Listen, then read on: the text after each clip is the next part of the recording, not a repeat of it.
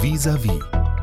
Ich, ja, mich hat das einfach nicht interessiert, das zu verkörpern. Ähm, faschistisch denkende Menschen, weil die Arbeit des Schauspielenden ja auch immer irgendwie damit zu tun hat, Sachen verstehen zu wollen, empathisch zu sein und vielleicht sogar entschuldigen, nachvollziehbar machen oder so. Ich habe da nicht so richtig einen Grund gesehen. Es gibt ja für mich keinen nachvollziehbaren Grund, warum man so handelt. Und ich will das auch nicht verstehen. Es ist eine Entscheidung, die Leute treffen, die nehmen dafür für ihr eigenes schönes Leben den Tod von Millionen Leuten in Kauf oder lösen ihn sogar aus oder führen, sie sogar, führen ihn sogar aus. Das ist indiskutabel irgendwie. Und genau dieses Indiskutable zeigt The Zone of Interest. Den Alltag von Rudolf Höss und seiner Frau Hedwig, die für Leid, Grauen und Mord verantwortlich sind und das komplett ausblenden. Poolparty im Garten, Blumengießen, Kaffeekränzchen, während ein paar Meter weiter Schreie, Schüsse, Hundegebell zu hören sind und der Rauch verbrannter Leichen aufsteigt. Der Film ist dabei aber vor allem eine erschütternde, zutiefst beklemmende Versuchsanordnung, bei der es nicht darum geht, Rudolf und Hedwig Höss als Menschen zu zeigen oder für Hedwig Höss eine Art der Darstellung zu finden, wie sie zum Beispiel Corinna Harfuch als Magda Goebbels in der Untergang gelungen ist. Sandra Hüller.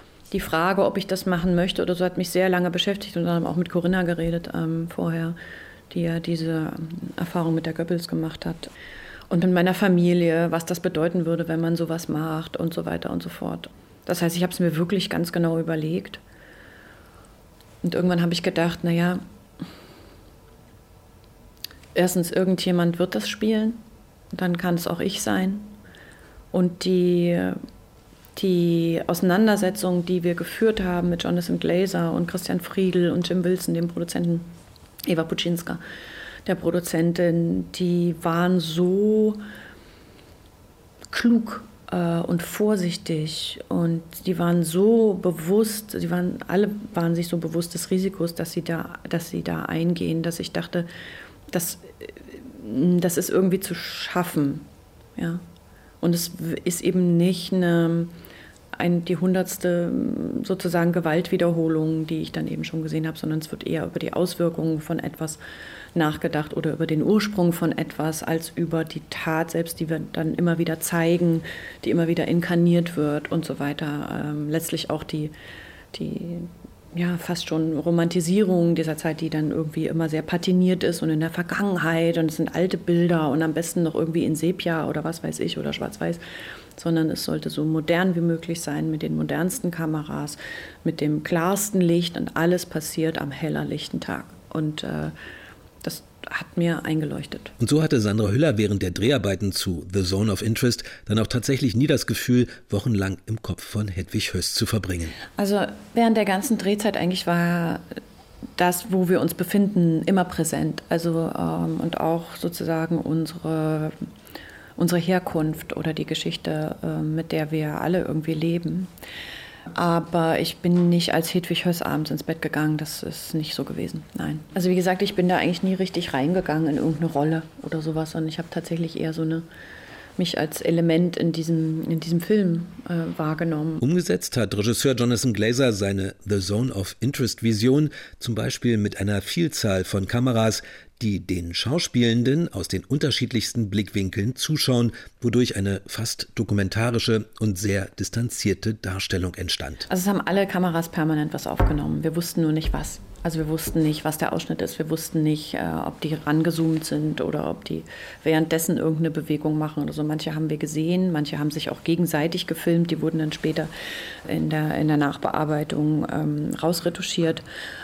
Und ähm, das macht etwas, das zwingt einen sowieso immer dazu, sich wieder zu zentrieren, weil es eben keine Richtung gibt, in die man spielt. Es gibt ja nichts, wohin man irgendwas präsentieren kann oder so. Also ich glaube, ich arbeite sowieso generell nicht unbedingt so. Aber in dem Fall war es schon besonders, weil alle Konzentration immer zu den PartnerInnen ging.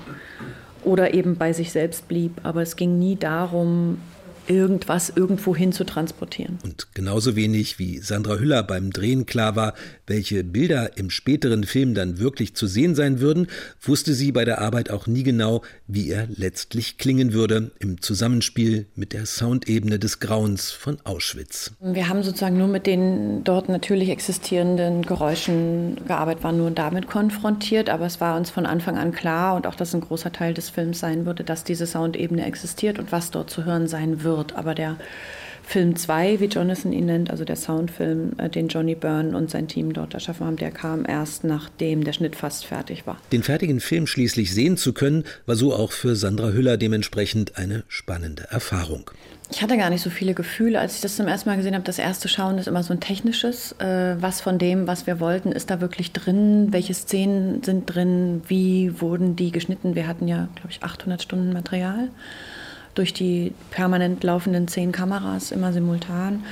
Äh, das heißt, es war tatsächlich überhaupt erstmal herauszufinden, äh, welches Material gibt es denn jetzt eigentlich, welche Szenen existieren noch und welche nicht. Ähm, ich wusste, wir haben nie irgendeinen Ausschnitt gesehen, wir haben nie irgendeinen Monitor gesehen. Ich wusste nicht, was für eine Bildqualität das ist, welche Farben das sind. Ähm, und eben auch diese Geräuschkulisse die Musik von Mika Levi, die ich wirklich fantastisch finde, zum ersten Mal zu hören, das alles in, in äh, im, im Zusammenspiel zu sehen, war sehr aufregend, interessant äh, und ich habe gemerkt, dass es funktioniert und vor allem, dass Jonathan Glazer uns nicht irgendwas erzählt hat, was er dann am Ende nicht gemacht hat, sondern es war alles eigentlich genau so, wie es am Anfang auch kommuniziert hat, ja. Das, worum es geht in diesem Film, so Sandra Hüller, ist nicht das Verstehen der Täter, das Verstehen der Taten, sondern zum einen die Alltäglichkeit, mit der Menschen Dinge tun, die man als unmenschlich empfindet, und zum anderen eine übergeordnete Bedeutungsebene, die keineswegs nur als historischer Rückblick zu verstehen ist. Biografisch zu erzählen, das war nicht unser Ansinn, sondern wir wollten tatsächlich dieses Phänomen beleuchten oder uns fragen, wie das eigentlich geht, so zu leben und was das mit uns zu tun hat und ob wir das nicht im übertragenen Sinne eigentlich auch machen. Über die Frage, ob, ob Faschismus vorbei ist oder ob der nicht die ganze Zeit da war und ob man nicht aktiv daran arbeiten muss, dass, dass der nicht gewinnt, sozusagen dieser Teil im Menschen, der Sachen vereinfacht haben will und immer äh, an der Spitze von allem und besser als alle anderen und möglichst keine Störungen und möglichst bequem und so weiter. Das ist ja jetzt nichts, keine Erkenntnis von Jonathan Glazer oder uns, dass wir alle für unsere eigene Bequemlichkeit sehr viel Leid äh, anderer Leute in Kauf nehmen. Aber das ist, also bei dieser Arbeit ist es mir zumindest nochmal extrem bewusst geworden und ich habe da, glaube ich, für eine andere Aufmerksamkeit bekommen, als ich vorher hatte. Auch eine andere Aufmerksamkeit sozusagen ähm, für die Verantwortung sozusagen im Umgang mit diesem Thema. Dieses Thema, ganz konkret, das Wegschauen zum Beispiel, wenn wieder faschistische Kräfte an die Macht kommen, aber auch die bedrückende Wahrheit, dass viele Menschen, denen es gut geht, übersehen und ignorieren, dass dieses Gutgehen auf Kosten anderer stattfindet. Eine Antwort auf die Frage, wie man damit umgehen sollte, hat aber auch Sandra Hüller nicht. Und mich bedrückt das auch sehr. Das kann ich ja offen zugeben. Also mich macht das auch sehr verzweifelt die scheinbare Unlösbarkeit äh, der Konflikte, in denen wir uns gerade befinden. Und ich weiß nicht, also sowas wie Faschismus fängt auch ganz klein an. Ich glaube, sowas wie Antifaschismus eben auch. Das, das faire Miteinander hat eben auch in erster Linie mit unseren unmittelbaren Beziehungen zu tun, in unseren Familien und vor allem mit der Arbeit halt an uns selbst. Also mit dem sich selbst ins Gesicht schauen, mit dem mit sich selbst ins Gericht gehen, über sich lernen, wachsen und ich glaube, es geht um diese Art von Aufmerksamkeit, wo, wo halte ich denn bestimmte Dinge für selbstverständlich, die das gar nicht sind. Also äh, äh ja, also wo, wo könnte ich mich denn mehr engagieren sozusagen im, äh, bei bestimmten Themen oder wo kann ich öfter mal intervenieren, gerade auch Diskussionen in der Familie, wenn es um dem wie AfD oder sowas geht. Was lässt man da durchgehen in der WhatsApp-Gruppe oder sagt man dann doch mal was oder wollen wir uns nicht mehr treffen, können wir uns nicht mehr darüber unterhalten es wird so als gegeben irgendwie hingenommen. The Zone of Interest ist genauso wie Anatomie eines Falls für den Oscar als bester Film nominiert. In beiden spielt Sandra Hüller die Hauptrolle. Für Anatomie eines Falls könnte sie nach dem César am letzten Wochenende als beste Schauspielerin also auch noch den Oscar bekommen als Abschluss einer einzigartigen Aneinanderreihung von Auszeichnungen und Nominierungen seit dem letzten Mai, als sie mit diesen beiden Filmen nach Cannes reiste. Es ist jetzt halt so gekommen und es haben ja ganz viele Sachen irgendwie geklappt, damit es so gekommen ist. Also erstmal dass beide Filme gleichzeitig fertig waren, beide Filme gleichzeitig nach Cannes eingereicht wurden und dann auch noch genommen wurden und so weiter und so fort. Ähm, das ist ja was, das kann man sich ja nicht ausdenken vorher. Das, was seitdem passiert ist, auch das kann man sich nicht wirklich ausdenken.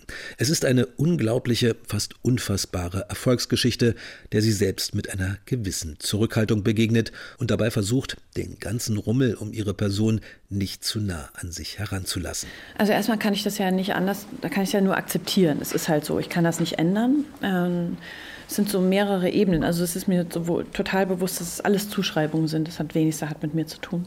Ähm, die Erwartungen haben auch nichts mit mir zu tun. Ich kann nichts mehr machen.